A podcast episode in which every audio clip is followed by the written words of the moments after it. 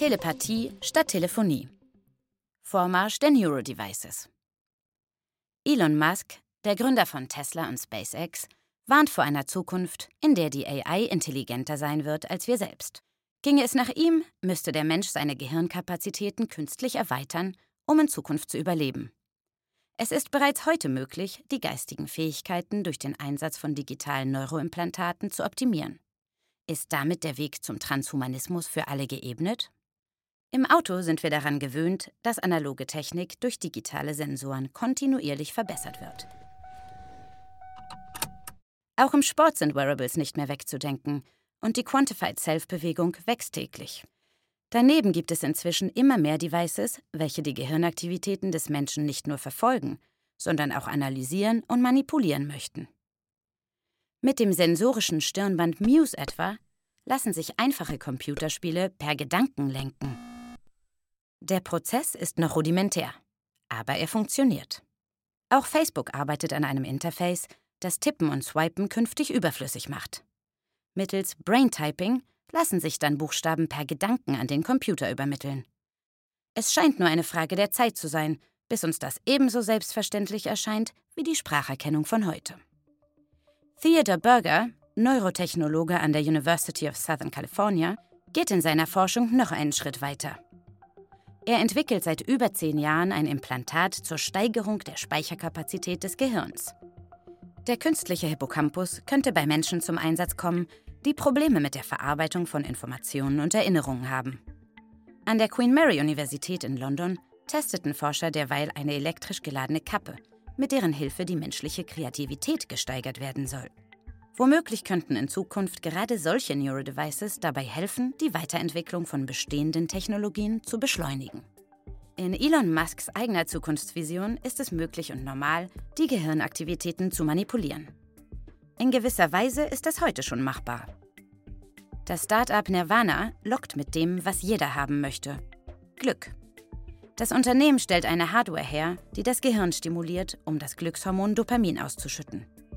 Dem Startup Think gelingt es ebenfalls mit einem Wearable, die Stimmung des Nutzers zu steuern. Das kleine Gerät wird an die Stirn geklemmt und per App kann ein gewünschter Gemütszustand zwischen Erregung und Entspannung gewählt werden. Reicht den Menschen in der Zukunft etwa nur ein Knopfdruck, um entspannt und glücklich zu sein? Wird man tatsächlich auf diese Weise effektiver und leistungsfähiger? Ebenso faszinierend wie beunruhigend ist das Projekt eines Forscherteams der Harvard-Universität, dem es gelang, Mäusen fremde Langzeiterinnerungen einzupflanzen. Die Technologie in Form einer drahtlosen Prothese lässt sich auch auf den Menschen übertragen. Bei der Behandlung von Schädel-Hirntraumata könnten dadurch Gedächtnisverluste überwunden werden. Der an der Forschung beteiligte Brian Johnson, Gründer und CEO des Tech-Unternehmens Kernel, möchte jedoch noch einen Schritt weitergehen.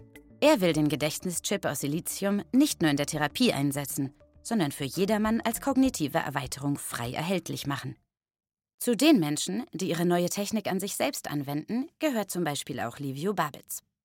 Er entwickelt für seine Firma Cyborg Nest künstliche Sinne. Ziel seines sogenannten Biohacking ist es, Phänomene, die für Menschen nicht wahrnehmbar sind, wie Magnetfelder und Geräusche außerhalb des Hörbereichs, erfahrbar zu machen.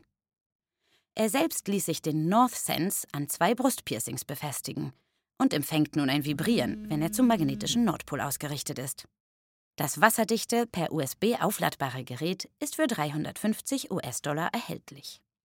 Es ist also möglich, dass etwas, das vom Auto als Cross-Sensorik bekannt ist, auch auf den Menschen übertragen werden kann und als eine neue Form der Synästhesie bezeichnet werden könnte.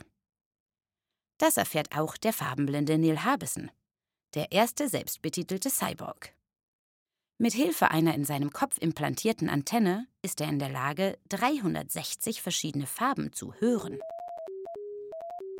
Dass die Technik und sein Gehirn sich mittlerweile vollständig vereint haben, sieht Harbison darin bestätigt, dass er die Farben sogar träumt. Publizistin Miriam Meckel berichtete in ihrem Vortrag auf der diesjährigen Republika in Berlin von ihren persönlichen Erfahrungen mit den neuesten technischen Errungenschaften zur Verbesserung der Gehirnkapazitäten. Zugleich rät sie aber auch zur gesunden Skepsis. Denn die Manipulation der menschlichen Hirnleistung, für die mittlerweile keine Zwischengeräte mehr benötigt werden, ist erst der Anfang einer neuen Ära. der Vermischung und Verschmelzung von Mensch und Maschine. Aus der Medizin kennt man schon heute Beispiele, in denen Maschinen die Funktionen von Organen unterstützen. Die Implantation von Herzschrittmachern ist bereits ein Standardeingriff. Warum sollte diese Entwicklung nicht auch bei den Neurodevices möglich sein? Und besitzt in Zukunft vielleicht jeder ein Neuroimplantat, das mobile Endgeräte ersetzt, seine Leistung steigert oder seinem Fahrzeug sagt, wohin es fahren soll? Neurotelepathie statt Spracheingabe? In der Zukunftsvision von Elon Musk kommt der Mensch ohne solche künstlichen neuronalen Erweiterungen nicht mehr aus. Wer dann in Job und Gesellschaft mithalten will, wird gezwungen sein, Erweiterungen für sein Gehirn zu nutzen bzw. zu kaufen. In der Zukunft entscheidet vielleicht die erweiterte Leistungsfähigkeit des Gehirns über den sozialen Status. Und die genannten Technologien sind bereits an der Grenze der Kommerzialisierung angekommen. Laut Meckel bewegen wir uns mit Brainhacking möglicherweise schon auf eine neue Gesellschaftsform, den Neurokapitalismus, zu. Bis es jedoch soweit ist, rät sie, mit unserem Gehirn das zu tun, was wir am besten können, nämlich zu denken. Und uns genau zu überlegen, was wir wollen und was wir nicht wollen.